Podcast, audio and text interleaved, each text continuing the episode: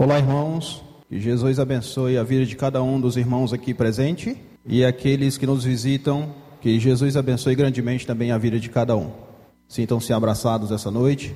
Jesus prepare uma excelente noite para nós todos aqui, ouvirmos a palavras e aprender mais e mais da tua palavra, que é santa e agradável. Oremos. Senhor nosso Deus e Pai, graças nós te damos, Senhor, porque o Senhor é bom e agradável. O Senhor nos dá a oportunidade de entrar em tua presença mediante o teu Filho Santo Jesus. Muito obrigado. Peço perdão, Senhor, pelos meus pecados. Abençoa essa igreja, ó Deus, abençoa, Senhor, todos que se fazem presente, aqueles irmãos que estão nos ouvindo essa noite, os visitantes também que ouvem a palavra de Deus, que recaia sobre eles o ensinamento da palavra essa noite, toque aos seus corações, que venham encontrar Jesus Cristo quanto antes Deus, abençoa aqueles países que se encontram em guerra. Seja feita a tua vontade sobre todas aquelas nações. Deus, abençoa a humanidade da forma que o Senhor quer. Muito obrigado. Abençoa o grupo de louvor essa noite que entoará cânticos a ti, Senhor. Muito obrigado. Em nome de Jesus. Amém.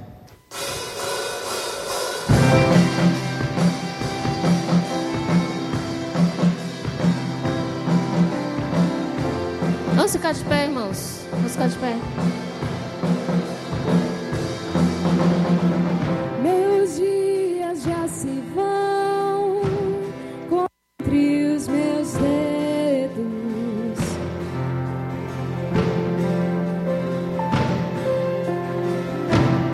Ao que posso me apegar, pois tudo vai passar.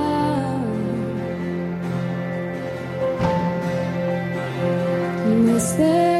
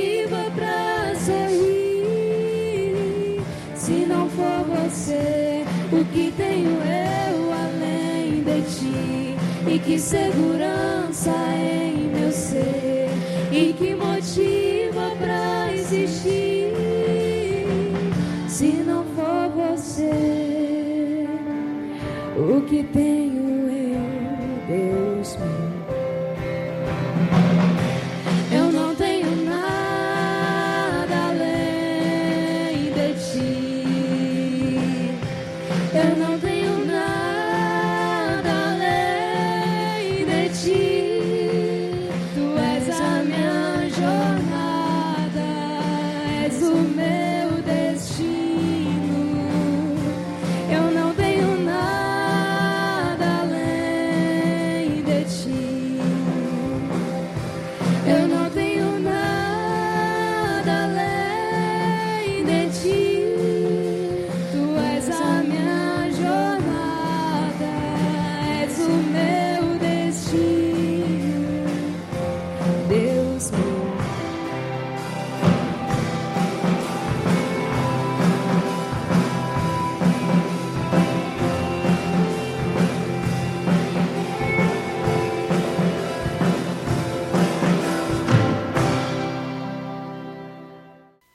obrigado ao grupo de louvor, grandes bênçãos na vida de cada um de vocês, por nos levar as nossas orações através de cânticos, de louvor e adoração.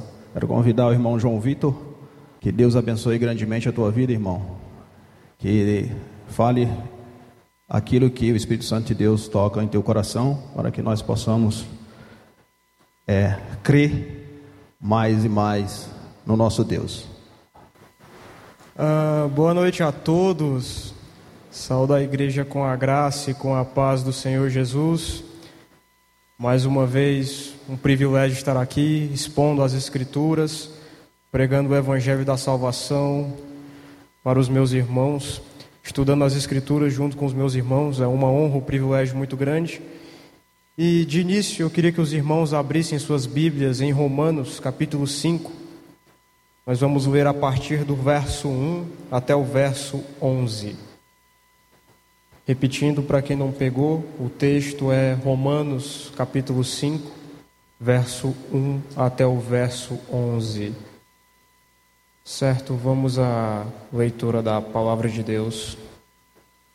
Justificados, pois, mediante a fé, temos paz com Deus por meio de nosso Senhor Jesus Cristo por intermédio de quem obtivemos igualmente o acesso pela fé a esta graça na qual estamos firmes. E gloriamo-nos na esperança da glória de Deus, e não somente isto, mas também nos gloriamos nas, tribu nas próprias tribulações, sabendo que a tribulação produz perseverança, e a perseverança, experiência, e a experiência, esperança. Ora, a esperança não confunde, porque o amor de Deus é derramado em nosso coração pelo Espírito Santo que nos foi otorgado. Porque Cristo, quando nós ainda éramos fracos, morreu ao seu tempo pelos ímpios. Dificil, dificilmente alguém morreria por um justo, pois poderá ser que pelo bom alguém se anime a morrer. Mas Deus prova o seu amor para conosco pelo fato de ter Cristo morrido por nós, sendo nós ainda pecadores. Logo, muito mais, sendo justificados pelo seu sangue, seremos por ele salvos da ira. Porque se nós, quando inimigos, fomos reconciliados com Deus mediante a morte do seu filho, muito mais, já estando reconciliados, seremos salvos por sua vida. Não apenas isto, mas também nos gloriamos em Deus, por nosso Senhor Jesus Cristo, por intermédio de quem recebemos agora a reconciliação. Vamos orar. Ó Senhor dos Exércitos, eu te agradeço, ó Deus, por mais este dia que o Senhor nos conduz aqui até a tua casa, por mais este dia que o Senhor Jesus Cristo nos conduz a ter uma reflexão dentro da tua palavra. Ó Deus, eu te peço que o Senhor abra os corações, abra os ouvidos, que os nossos olhos estejam fitados na cruz e em nome do Senhor Jesus, que a Escritura fale conosco.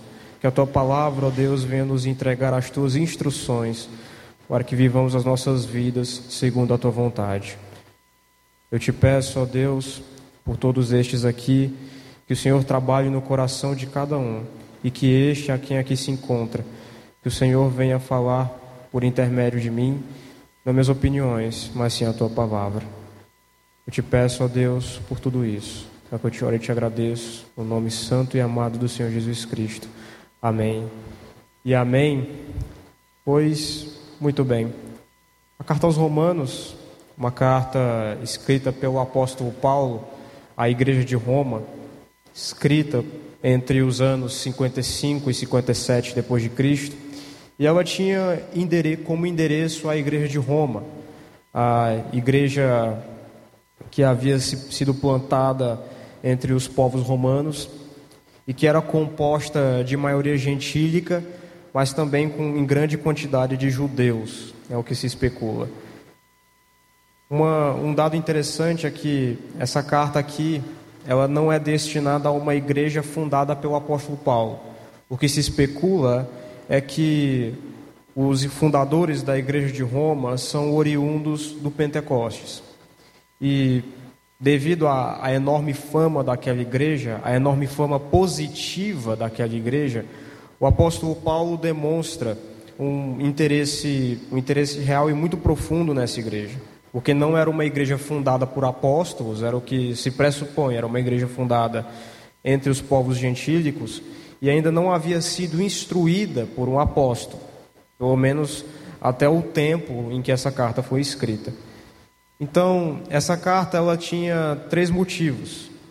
Entre os motivos do qual esta carta foi composta, nós conseguimos encontrá-los em Romanos, no capítulo 1. E dentro do contexto do capítulo 1, nós encontramos três motivos. É, o primeiro está no verso 8. Obrigado, irmão.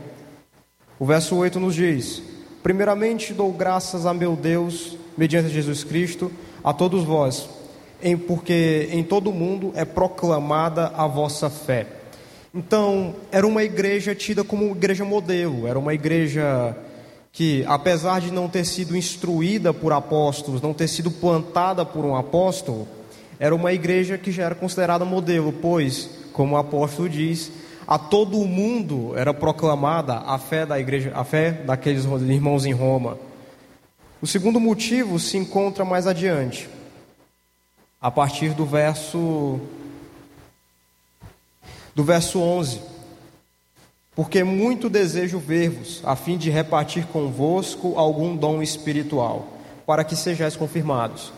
Então, mais um, um dos motivos, além da boa fama da igreja dos romanos, era o interesse de Paulo exercer o seu ministério de apóstolo e de mestre, pois, como foi dito no início, não era uma igreja fundamentada pelos apóstolos, não era uma igreja que havia sido fundada pelos apóstolos, era de interesse do apóstolo Paulo estar com aqueles irmãos e ensiná-los, ser mestre entre eles, ser mestre entre a igreja de Roma.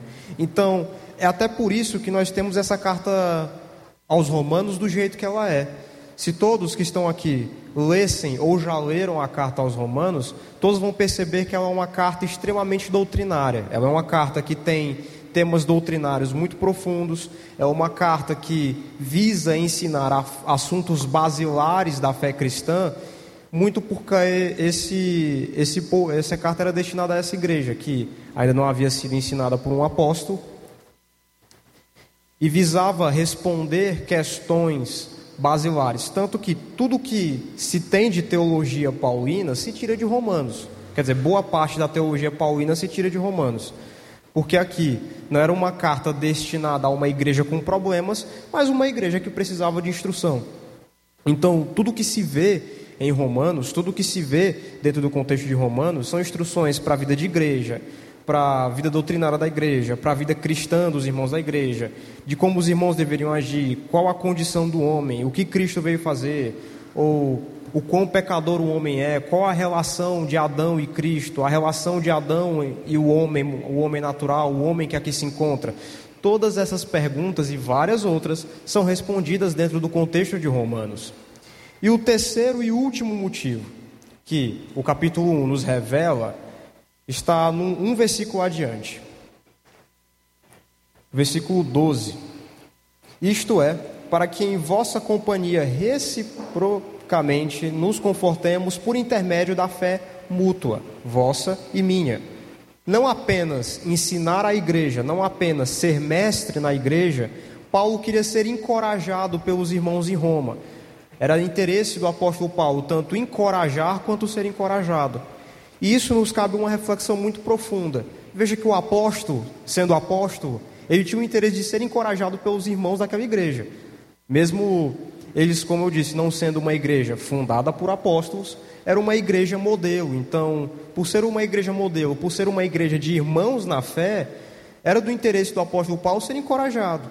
Isso nos leva a essa reflexão de que na vida cristã, na vida cristã real, na vida cristã verdadeira, independente do tempo de, de caminhada que se tem, não há nada em você que você não possa compartilhar. Todo cristão tem algo a ensinar, todo cristão tem uma conversa edificante, independente do tempo de, de, de que está, é, que, se, que, está de, que tem de caminhada. É lógico, os mais velhos têm muito mais a ensinar do que os mais novos, mas os mais novos também têm algo a compartilhar. É isso que essa igreja, que essa declaração do apóstolo Paulo, ela, ela nos diz.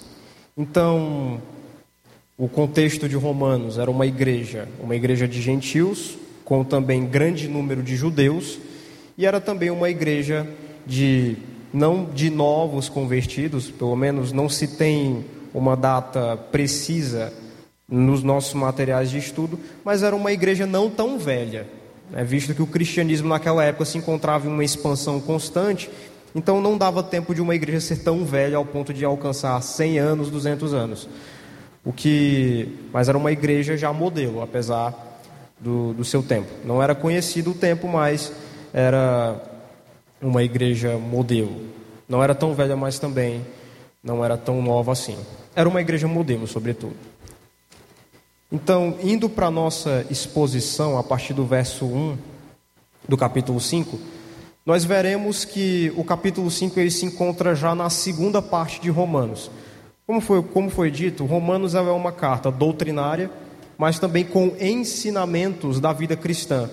Do capítulo 4 atrás, Paulo se preocupa em responder essas questões que foram citadas, como Adão e o homem, o que, que o Adão tem a ver, o que, que Adão tem a ver com o homem moderno, ou em que condição se encontra o homem, quão ruim o homem é, o que Cristo veio fazer, essas perguntas são respondidas do 4 para trás. Ah, e também a pergunta sobre a justificação pela fé. O capítulo 4, exclusivamente, ele trata acerca da justificação pela fé de Abraão.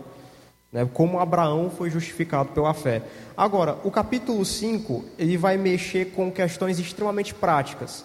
Aqui seria a fé mais o fruto da fé.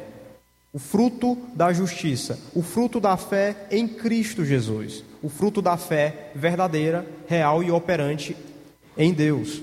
Então, tanto que o, o capítulo 5 inicia com essa, com essa afirmação do apóstolo. Voltemos ao texto. Justificados, pois, mediante a fé, temos paz com Deus por intermédio de nosso Senhor Jesus Cristo. Veja que aqui o apóstolo Paulo se preocupa em destacar o primeiro fruto da fé, que é paz com Deus. Agora, justificados, detalhe, a justificação sendo um ato jurídico de Deus para conosco, tendo Cristo morrido por nós na cruz, Cristo nos justifica.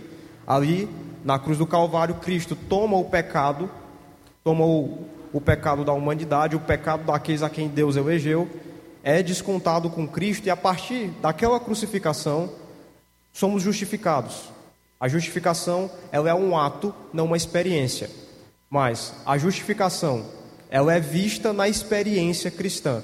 Todo justificado tem uma vida nova. Todo justificado tem frutos nessa vida. E, esse, e um dos primeiros frutos é paz com Deus. Veja, o homem se encontrando nesta condição de inimigo de Deus, o homem sendo pecador, o homem estando naturalmente longe de Deus por causa do seu pecado, Agora, justificado, ele tem paz com Deus, ele tem paz com o Senhor. Agora, essa justificação, ela traz uma possibilidade, não uma possibilidade, mas ela traz uma paz real. Enquanto desgarrados, enquanto andando no mundo, é, desnorteado como ovelha sem pastor, o homem não tem paz alguma. O homem não tem paz com Deus e muito menos consigo mesmo, e muito menos com as coisas que vão circulá-lo. Tudo atormenta aquele a quem, a quem o mundo pertence. Mas agora, justificado mediante a fé em Cristo Jesus, agora ele tem paz com Deus. Ele tem paz com Deus, agora ele tem uma vida que está pautada não mais aqui, mas no porvir. É uma vida que agora se encontra escondida em Deus. E esse esconderijo no Senhor proporciona essa paz. Antes inimigos de Deus, agora servos dele. Antes afastados, agora perto dele. Antes antes condenados, agora salvos pela graça do Senhor. Mas adiante, o verso 2 citará um outro fruto, um outro benefício que, que estamos que obtivemos com a morte de Jesus Cristo. O verso 2 vai dizer o seguinte para a gente: Por intermédio de quem obtivemos igualmente acesso pela fé a esta graça, na qual estamos firmes e gloriamo-nos na esperança da glória de Deus. O primeiro fruto, paz com Deus. O primeiro fruto é a paz com o Senhor. Agora, o segundo fruto que o Senhor Jesus Cristo, que a fé em Cristo proporciona, que a fé verdadeira nos concede, é a comunhão com Deus, é a comunhão com o Senhor.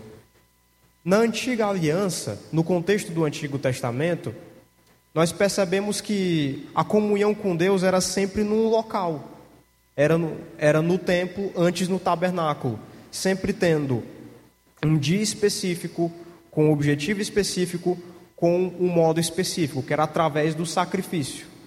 E ali a oração era sempre feita naquele local, seja no tabernáculo ou no templo. Mas agora, com a morte de Cristo, com a morte de Jesus no Calvário, agora nós temos comunhão direta com Deus. Aonde quer que vamos, aonde quer que estejamos, podemos ter comunhão com o Senhor.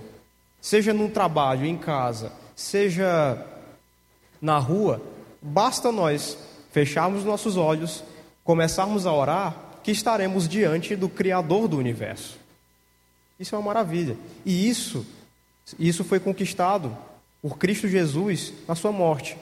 Quando Cristo morreu, o véu do santuário foi rasgado, foi partido, agora marcando essa comunhão direta com o Senhor.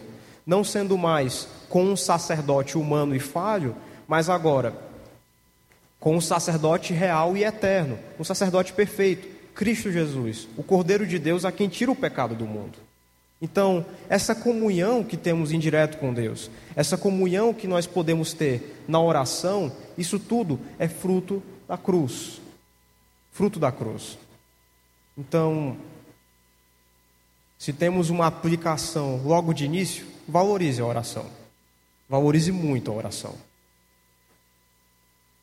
E no final do texto, na parte B, o apóstolo afirma: na qual estamos firmes e gloriamo-nos na esperança da glória de Deus. Agora, o homem ímpio que em nada se firma, o homem ímpio que não tem onde pautar as suas esperanças, além da, além da volatilidade do tempo, agora o homem cristão, o homem salvo, o homem justificado, ele tem a sua esperança firmada em Deus e na glória do porvir. O homem que é salvo, ele agora se firma em Jesus. Ele se firma nessa glória de Deus, ele se firma nessa esperança. A esperança que ele tem é firme. Todos nós que somos cristãos, todos nós que estamos aqui, conhecemos a Cristo Jesus, nós vivemos isso constantemente. Tem dias que, a não ser por essa esperança, nós não levantamos da cama. Mas quando temos a consciência de que estamos salvos, justificados e a nossa esperança é em Cristo, tudo anda normal, tudo anda melhor. Quando somos nós vivendo, tudo dá errado. Mas quando é Cristo que vive em nós, tudo anda bem melhor. Então, nós temos essa esperança, nós temos onde nos firmar, temos onde estar firmes, temos onde pisar e ter a fé de que este chão não cede, mas se estende até a glória eterna. Estaremos perseverantes. E não somente isso, mas nós nos gloriamos. Essa palavra gloriar-se, nos dias de hoje, é um pouco complexa de ser usada. Porque no contexto de hoje, se gloriar em alguma coisa é se achar. Eu me glorio na aprovação, eu me glorio na família, eu me glorio no meu emprego, no meu salário. Mas antigamente, essa glória, pelo menos no período, no, no contexto bíblico, este gloriar-se, ele não era nada mais do que estar feliz, feliz em Deus, feliz nessa glória, nessa glória eterna. Tanto que em 1 Tessalonicenses, no capítulo 5, se não me falha a memória, no verso 22, o, o, o primeiro conselho que Paulo vai dar àqueles novos convertidos é regozijar-se sempre, estar sempre alegre, porque a alegria ela é sempre conveniente para o cristão, ela é sempre, ela é sempre boa, ela é sempre ideal. Mas por quê? Porque ele tem essa salvação e Cristo concede a ele essa certeza. Aqueles a quem o Senhor justifica, agora eles sabem onde pisam, agora eles têm uma esperança e eles devem se gloriar nessa esperança. Gloriar não no sentido de se achar, mas de estar feliz, de estar alegre na esperança da glória. O verso 3 inicia uma parte do capítulo que vai falar agora diretamente de frutos práticos, mas de frutos que se adquire vivendo. Vamos ver aqui o verso 3.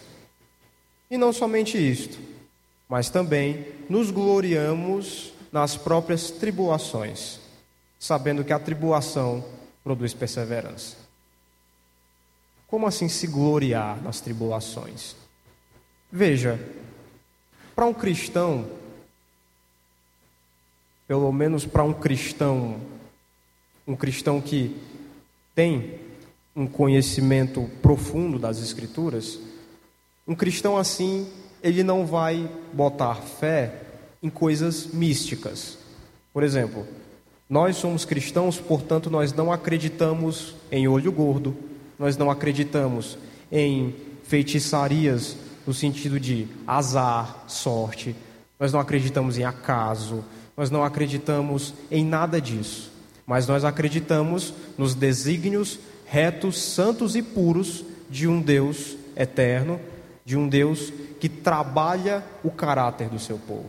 Então, a tribulação, ela não é resultado de nenhum tipo dessas coisas. Ela não é resultado da inveja do outro, ela não é resultado do olho gordo do outro, não é resultado de nada disso, mas é resultado de, de prova. A tribulação nada mais é do que para desenvolver em você uma perseverança. A tribulação ela produz esperança, porque a tribulação na vida cristã, ela nunca vem, ela nunca vem sozinha, ela não é só sofrimento. A tribulação ela não é só sofrimento, ela não é só dor, mas ela também é aprendizado. Nós não controlamos as tribulações, mas nós aprendemos com elas. É na tribulação que nós podemos aprender a perseverar. Veja, todo mundo que se encontra aqui já passou por dificuldades na vida. Todos nós já passamos por, por tentações terríveis, ou por momentos em que onde não havia chão para nós pisarmos, ou que o sofrimento era tão grande que era uma dor que era inigualável. Mas apesar dessa dor, nós conseguimos tirar preceitos para a vida e aprender. Através das dores, aprendemos a perseverar em Deus e em Cristo Jesus aprendemos a olhar para a cruz e enxergar a nossa esperança real, perfeita e agradável em Cristo, nas tribulações. As tribulações elas não vêm para destruir você. As tribulações elas não vêm para lhe fazer para lhe fazer questionar da bondade de Deus, mas elas vêm para ensinar você e para testá-lo. Porque quando termina o teste, você sai mais forte, você sai mais sábio, você sai mais consciente, você sai mais resistente, você aprende a ser perseverante. A vida cristã, se podemos dizer que a vida cristã, ela tem uma palavra que possa resumir ou palavras que possam resumir a vida cristã, é perseverança. Estar perseverando. O que é perseverar? A perseverança, ela se adquire na tribulação. E veja, você não vai aprender a perseverar com o que eu estou dizendo aqui, ou lendo livros. Você aprende a perseverar vivendo. E essa perseverança, ela nos ensina sempre a confiar mais em Deus. É esse o sentido da palavra: é resistência, é resiliência, é ser aprovado nessas dificuldades. No fim das contas, essas tribulações, como foram ditas, elas não são para te destruir. O Senhor não destrói ninguém pela tribulação, mas trabalha o caráter. Trabalha o caráter. E você aprende a perseverar, a lutar e a ser resistente nessas lutas. O verso, o verso 4, ele continua dizendo: E a perseverança, experiência. E a, perse e a experiência, esperança. Muito bem. Se a perseverança ela é fruto das tribulações que se passa, ela é fruto das lutas que se tem, que se vence, a perseverança ela vai, dar, ela vai originar um outro fruto, experiência. Experiência ela pode ser substituída por caráter aprovado, por um caráter aprovado, por um caráter que foi testado e aprovado. Então, na perseverança, quanto mais se vive, pelo menos uma vida cristã séria, mais você luta e mais você aprende nessas lutas. Então, este aprendizado que se adquire nessas lutas, este aprendizado que se adquire na perseverança, ele, são, ele é chamado pelo apóstolo Paulo de experiência. A experiência é muito interessante. Porque essa experiência, ela não é adquirida só apenas com, por exemplo, idade. É claro que você sendo mais velho, um cristão que viveu uma vida para a glória de Deus, você vai ser mais sábio do que jovens que se converteram ontem, que ainda estão aprendendo a viver a vida pela glória de Deus. Mas se você não vive a vida para a glória de Deus, a vida buscando se tornar imagem e semelhança de Cristo, constantemente, que tipo de aprendizado em, em disciplinas espirituais nós podemos passar para os mais novos? Nenhum. Não dá para compartilhar aquilo que não tem. Então, essa experiência, ela é fruto da, da, da, da, perseverança. E essa perseverança, ela vem das tribulações, de aprendizados que se adquiriram a cada vez que você busca, buscou, busca e buscará ser imagem e semelhança de Cristo. Os mais experientes, eles devem instruir os mais novos, sempre. Porque esse é o objetivo de um, de um mais velho na fé: é instruir o mais novo e glorificar a Deus. E essa experiência ela não é adquirida apenas com velas de aniversário que são, que são acrescentadas anualmente, mas elas são adquiridas através da perseverança nos caminhos do Senhor. Não é algo tão simples, mas é algo que um cristão verdadeiro viverá naturalmente. Ele se tornará mais experiente. E adiante, essa experiência, este caráter aprovado, ele desenvolverá esperança. Esperança.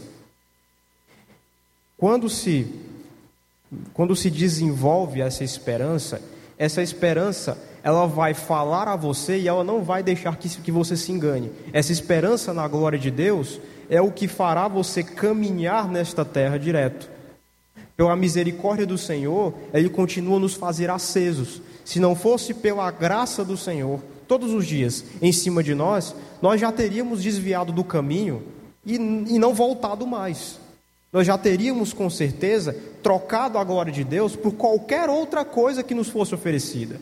Mas por causa dessa esperança que o Senhor planta naqueles que têm experiência, que perseveram e conseguem aprender isso com as tribulações, eles continuam em pé, firmes, retos, eles continuam firmes como uma árvore antiga.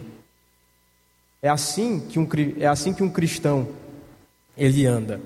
E é assim que um cristão deve andar vivendo e buscando aprender para a glória de Deus, buscando moldar o seu caráter ao caráter de Cristo, buscando caminhar reto nos preceitos do Senhor, sempre visando a glória eterna. Essa esperança que o apóstolo Paulo fala aqui não é uma mera esperança que se segura neste mundo aqui, mas é uma esperança no porvir. Pois um cristão Ele não deve pautar a esperança dele nas coisas temporais. Porque veja, o mundo passa.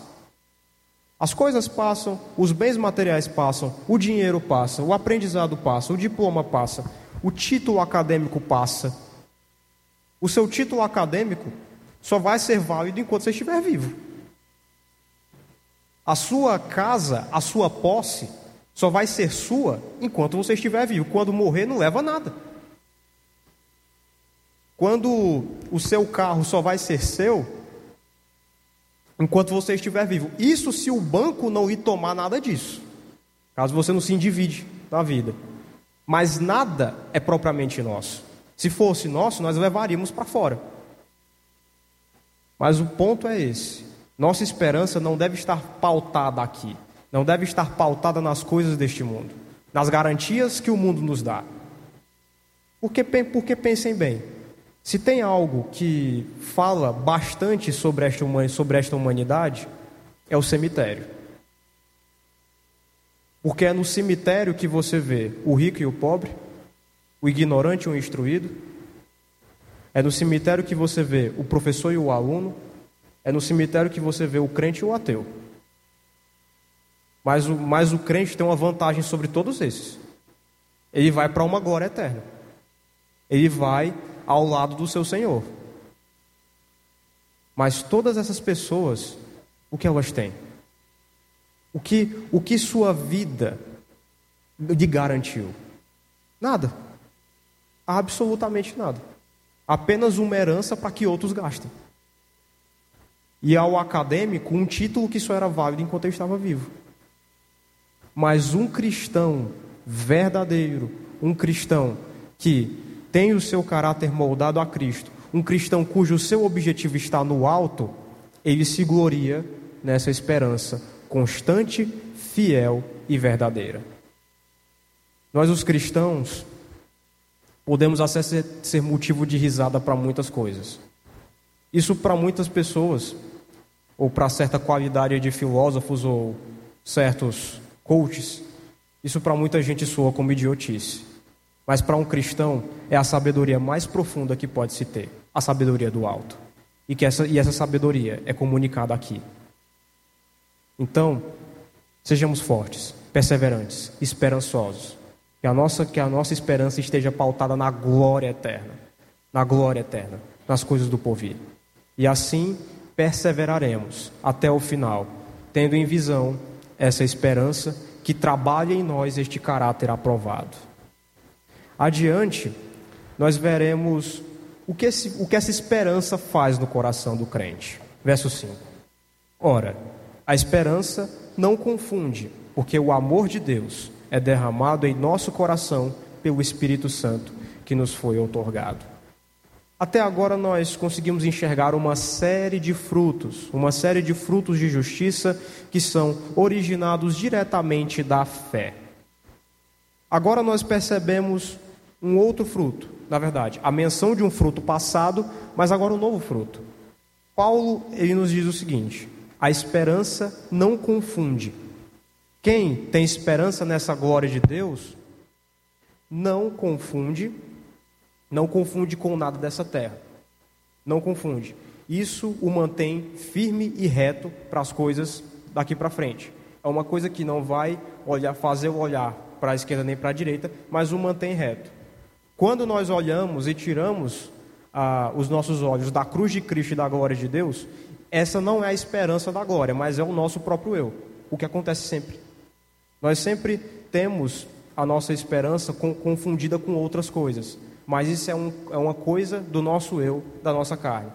Quando passamos a achar que Deus está irado conosco, que Deus nos abandonou, que, que, que nós vamos morrer em essa tribulação, etc, etc, etc, isso não é essa esperança que da glória de Deus, mas esse é o nosso eu, que substituiu a cruz para outra coisa que virou o olhar para outra coisa.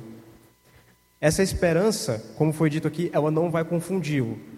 Deixemos ela firme, que nós não seremos confundidos. Mas adiante, Paulo diz o seguinte: porque o amor de Deus é derramado em nosso coração pelo Espírito Santo, que nos foi outorgado. Muito é falado acerca do derramar do Espírito Santo, uma vida cheia do Espírito Santo. Veja, uma vida, uma vida cheia do Espírito Santo é um fruto da fé, um fruto dessa, desse, dessa justiça que nos foi, imput, que foi imputado em nós, é um fruto do amor de Deus. Mas uma vida cheia do Espírito Santo não é uma vida apenas de aparências. O homem, o homem natural, as motivações natural do homem, a lei natural do homem faz com que os nossos olhos estejam voltados para questões de aparência, questões estéticas. Nós sempre somos atraídos por atitudes esteticamente boas. Nós sempre somos atraídos por form, formas esteticamente bonitas. Nós sempre somos atraídos por máscaras esteticamente bonitas. Mas tenha, tenha em mente uma coisa: o Senhor Deus não é atraído por formas esteticamente bonitas, o Senhor Deus não julga por, por atitudes esteticamente bonitas, o Senhor Deus não julga um caráter este, aparentemente bom. O Senhor julga o que realmente é. As pessoas ao seu redor podem não saber quem você é, mas o Deus, mas o Deus do céu sabe. O Senhor dos exércitos sabe quem é você no mais íntimo do seu ser. E sabe muito bem que tipo de coisa habita no coração do homem. Que tipo de orgulho, sentimento move o ímpio? O Senhor sabe. É possível mentir para todas as pessoas ao seu redor, menos para o Senhor dos exércitos. Então, esse é o ponto. Uma vida cheia do Espírito Santo não é uma vida de aparências, não é uma vida de vir ao culto todo domingo e na segunda-feira se transformar uma coisa totalmente diferente do que foi pregado no domingo. Não é uma vida de elogios, não é uma vida de apenas elogios, de apenas palavras, de apenas dizer que faço, mas é uma vida real, uma vida de fazer, uma vida de vir e aprender, a vida cheia do Espírito Santo, ela transborda do amor de Deus, porque anda retamente segundo o preceito de Deus. O Senhor Deus não julga por lei humana nenhuma, julga pela própria. E a lei dele está aqui. Os frutos do Espírito estão todos aqui. Então, uma vida cheia do Espírito Santo, uma vida cheia do amor de Deus, é uma vida lotada de fé, é uma vida que está transbordando dos frutos do Espírito Santo. Essa é uma vida cheia do Espírito, não uma vida de aparências, não uma vida de, de apenas dizer que faço, de que vou fazer, não, mas é uma vida de fazer, uma vida de prática. É uma vida praxis, uma vida que sempre estará voltada ao fazer, ao praticar, tudo por amor a Deus. Tudo por amor a Deus. Se isso é encontrado em nós e em nosso coração, somos cheios do Espírito Santo e cheios do amor de Deus. E este amor é derramado nestes a quem o Senhor justificou. Estes personagens que são citados bem aqui no versículo 1 do capítulo 5, 5 justificados. São derramados, este amor é derramado no coração dos justificados. O verso 6, ele vai finalizar aqui essa parte das, do, dos frutos práticos e agora vai entrar no resultado desses frutos práticos. Verso 6. Porque Cristo, quando nós ainda éramos fracos, morreu ao seu tempo pelos ímpios. Veja, a palavra fracos, ela tem um, ela tem um contexto basicamente, basicamente é um pouco complicado de pontuá-lo, mas eu tentarei fazer isso. O fraco, a quem o Senhor fala, é todo aquele que foi justificado, todo aquele que antes era ímpio. Todos nós somos ímpios. Éramos ímpios, éramos ímpios longe de Deus. Todos nós andávamos desgarrados, todos nós éramos maus, merecedores da ira. Todos éramos ímpios, não havia nenhum justo sequer, nenhum entre nós, nenhumzinho, nenhum que salvasse. Todos nós éramos fracos naturalmente. A fraqueza aqui falada é de que essas pessoas que são fracas, elas eram ímpias e reconhecidas como ímpias. Por isso a sua fraqueza. É um pouco complicado de entender, mas essa fraqueza ela era demonstrada no caráter da pessoa. Todos nós éramos fracos, éramos esses fracos. Todos nós éramos ímpios e reconhecidos como ímpios. Nós, nós andávamos como ímpios, para fazíamos as práticas dos ímpios, nós éramos, por natureza, merecedores da ira por nós mesmos, pelo que nós fazíamos. A fraqueza não nos permitia ser justificados. A fraqueza não nos permitia olhar para o Senhor. Mas agora, Cristo, tendo ele vindo por nós, tendo ele salvo a quem o, a quem o, pai, a quem o Pai quis salvar, vindo Cristo em favor de muitos, para que muitos fossem salvos, estes agora foram salvos pelo sangue de Jesus Cristo. Os fracos agora se tornaram servos. Isso ao tempo de Deus, isso ao tempo do Senhor. E essa fraqueza que é dita aqui, ela simplesmente, ela ainda existe no homem, mas ela não domina mais o homem. Por isso o nome fraco. Era uma pessoa que era, era ímpia e reconhecida como ímpia, por isso a sua fraqueza. E aí o apóstolo Paulo ele complementa o 6 com o 7. Veja o que o 7 vai dizer. Dificilmente alguém morreria por um justo, pois poderá ser que pelo bom alguém se anime a morrer. É Paulo dizendo aqui o seguinte: que não há nenhum justo, ninguém merecia a salvação. Não havia nada dentro daqueles irmãos, assim como não havia nada dentro, dentro de nós mesmos que garantisse a salvação. Nós não poderíamos sermos salvos por nós mesmos, por nossas obras, por nossa própria justiça, porque não tinha obra que, que justificasse os nossos pecados, não tinha a justiça que nós pensávamos que tínhamos era inexistente, não havia força nenhuma para competir com Deus e garantir salvação. Não tinha. Nós éramos por natureza merecedores da ira, não merecíamos a salvação, porque não tinha condição para nós. Não tinha condição para nós. E Paulo, aqui, quando ele fala dificilmente alguém morreria por um justo, ele não está dizendo que há justos. Ele está falando de uma, de uma, de uma atitude, de um ato que porventura acontecesse. Se tivesse um justo no mundo, dificilmente alguém se alegraria a morrer por ele.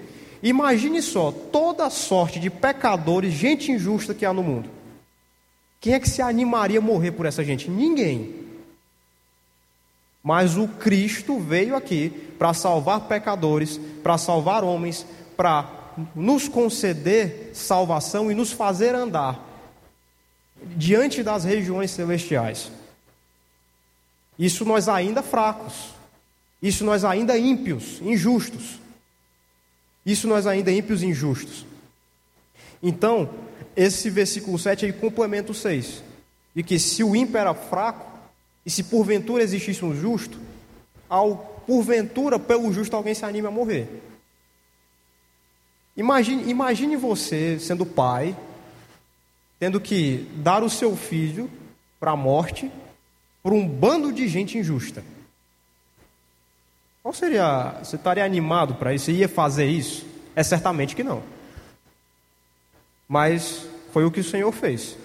Enviou o seu filho aqui para morrer em prol de muitos muitos esses injustos. O amor de Deus, ele não, ele não pode ser medido. Porque é um amor tão grande que cobre toda toda toda sorte, toda tudo que é pecado no homem é coberto pelo amor de Deus. Os de ontem, os de hoje, os de amanhã. E assim para sempre, até a eternidade. Esse é o tamanho, essa é a dimensão do amor de Deus. Mas o oito o 8 ele vem aqui para nos falar uma mensagem muito profunda, um ensino muito profundo. Veja só o que o 8 diz: Mas Deus prova o seu amor para conosco, pelo fato de ter Cristo morrido por nós, sendo nós ainda pecadores. O que muito se especula nesse meio cristão moderno, e muita gente, muita gente, Adulto, adulto é, jovem, adulto, idoso. É, essa, essa praga circula todo mundo. O, o amor de Deus já está escrito na cruz. Já está escrito na cruz. O amor de Deus já foi mostrado na cruz. Cristo morreu por nós, ainda pecadores. Nós Nós não, nós, somos, nós, nós, não, nós não temos que ter essa ousadia de dizer assim: Deus, prova o teu amor por mim, me livrando dessa tribulação, me, dá, me prova o teu amor por mim com a tua providência, me faça pagar a conta no fim do mês, ó oh, Deus, me ajude aqui, prova o teu amor por mim. Isso é uma declaração de uma insolência do tamanho do mundo. Como é possível existir gente tão arrogante a esse ponto? E muitas das vezes nós somos assim mesmo. Duvidamos do amor de Deus porque estamos sofrendo. Mas Deus prova o seu amor para conosco, tendo, tendo, ele, tendo o Senhor Jesus Cristo morrido por nós quando ainda éramos pecadores. Quando não havia nenhum merecimento em nós, Deus prova o seu amor para conosco. Essa prova está aí, existe e, e, e, continuará havendo até a consumação dos séculos. A cruz, ela continua no mesmo lugar. Mas o que morreu está nos céus, à destra do Pai. Mas Deus ainda salva homens. Deus, apesar da perversidade que havia em cada um de nós, agradou ao Senhor a nos salvar, a nos conceder essa esperança e a nos fazer andar retos e firmes, segundo a sua boa vontade o beneplácito, e o beneplácito do seu querer. Foi, a, foi da vontade do Senhor salvar pessoas e Ele ainda continua salvando. A prova disso é que temos um culto hoje com uma igreja e uma pessoa tão pecadora, tão ruim, quanto qualquer um nesse mundo dizendo isso aqui. Deus ainda salva homens. O Senhor ainda, a, a, cruz de Cristo ainda é eficaz e continuará sendo até a consumação dos séculos. Então, se há uma esperança para esse mundo, essa esperança é Cristo. Se há uma esperança para todo aquele que crê e quem ainda não crê, essa esperança é Jesus, é Cristo. Porque, os, porque entendamos isso. O maior pecado que tínhamos, o maior problema que nós tínhamos era o pecado. Não era o banco, não era o governo, não, era, não, não são os governantes, não é a insegurança, não é a violência. Não, o nosso maior problema se chama pecado. Se não tivesse pecado do mundo, essas coisas não existiriam. Mas o nosso maior problema se chama pecado. E para aqueles que creem, foi resolvido na cruz de Cristo. E para quem ainda não crê, está aberto. A Escritura Sagrada nos diz que Deus deu o seu único Filho unigênito para que todo aquele que nele cresce não perecesse, mas tivesse a vida eterna. Então essa vida eterna ainda é eficaz, ainda existe. Este convite ainda está aberto e continuará aberto enquanto houver igrejas verdadeiras pregando essa mensagem. Enquanto houver salvos falando dessa, dessa salvação enquanto houver pessoas proclamando essa verdade, Cristo ainda continuará salvando homens, até que ele venha. Porque essa é a missão, essa é a missão da igreja, essa é a missão de nós enquanto cristãos. Adiante, o verso, o verso 9 e o verso 10 nos dirão o seguinte: não, perdão, só o verso 9. Logo, muito mais agora sendo justificados pelo seu sangue, por, seremos por ele salvos da ira. Justificados pelo sangue de Cristo, seremos salvos da ira no juízo final, seremos salvos pelo poder de Deus. Apenas Cristo salva, não há um, não há um outro, não há um outro intermediário, não há um outro sacerdote real, verdadeiro, não há uma outra cruz. Apenas o sacrifício da cruz do Filho de Deus pode nos salvar e continua salvando. O seu sangue é eficaz até hoje e continuará sendo até o fim, a consumação dos séculos. O verso 10 e o verso 11 nos diz o seguinte: Porque se nós, quando inimigos, fomos reconciliados com Deus mediante a morte do seu Filho, muito mais estando já reconciliados, seremos salvos pela sua vida. E não apenas isto, mas também nos gloriamos em Deus, por nosso Senhor Jesus Cristo por intermédio de quem recebemos agora a reconciliação. Então, esse é o ponto. Se Deus faz o maior, que era dar o seu único filho unigênito para que todo aquele que nele cresce não perecesse, mas tivesse a vida eterna, o menor, o menor é o menor. É até meio sem sentido, o menor é o menor. Mas o ponto de reflexão aqui é o seguinte: se o maior já foi resolvido, quem dirá as coisas menores?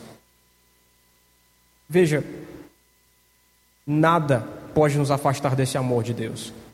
Então, se você chegou aqui essa noite pensando que Deus está com raiva de você, não, Deus não está. Se você chegou aqui essa noite pensando que o Senhor abandonou o seu povo, não, ele não abandonou. Ele continua aqui.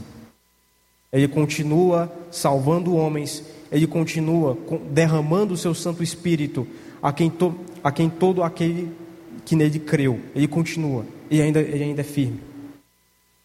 E a verdade é que essa segurança nós podemos ter em Cristo Jesus.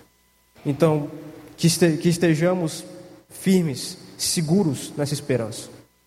Que o mundo caia, que o mundo caia, mas que a nossa fé permaneça firme, permaneça de pé, até o dia que ele volte. E é, e é, e é certo, real e verdadeiro que permaneceremos assim. Porque o Senhor mesmo diz em Mateus, em Mateus, no último capítulo, de que Ele continuaria conosco até a consumação dos séculos. E é verdade. Estamos aqui todos, todos reunidos como a igreja, a igreja dos salvos, a igreja a quem o Senhor, ao quem o Senhor salvou e adquiriu com o seu sangue. Porque isso é, isso é verdade. Dois mil anos de cristianismo e o Senhor não abandonou nenhum dos seus. Mas existe uma mensagem também para quem ainda não crê.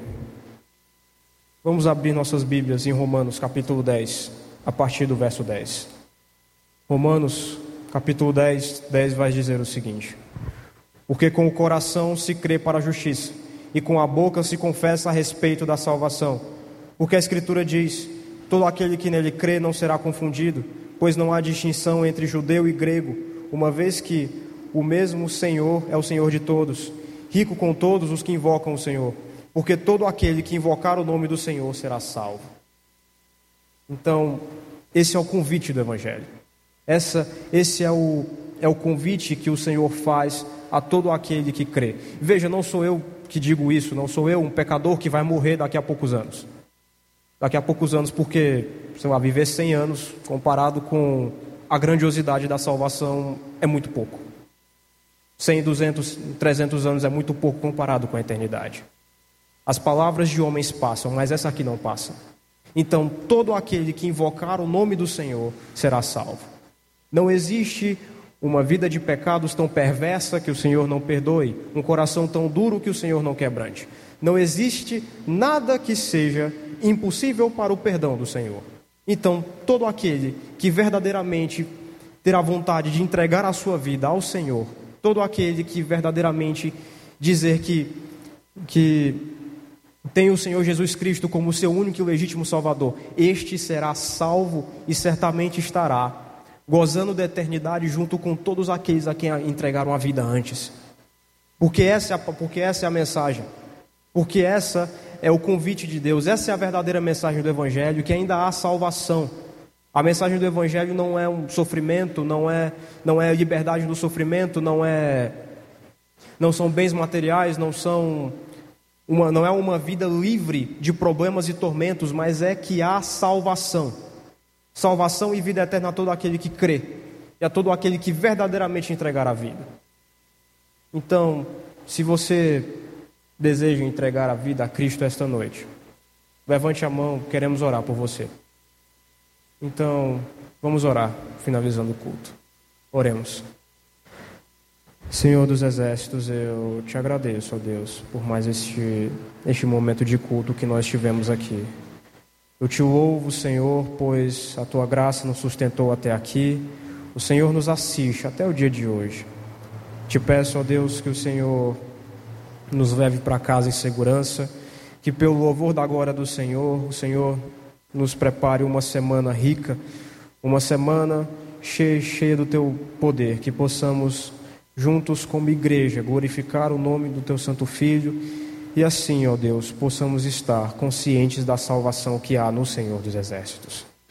Que o Senhor grave essas palavras em nossos corações e que a tua sagrada escritura seja a nossa única lei, a nossa única regra.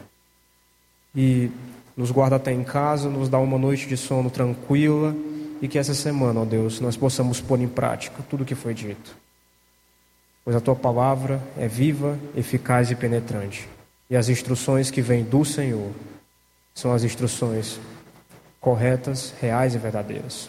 É que eu te oro e te agradeço no teu santo nome, amado Jesus Cristo. Amém e amém.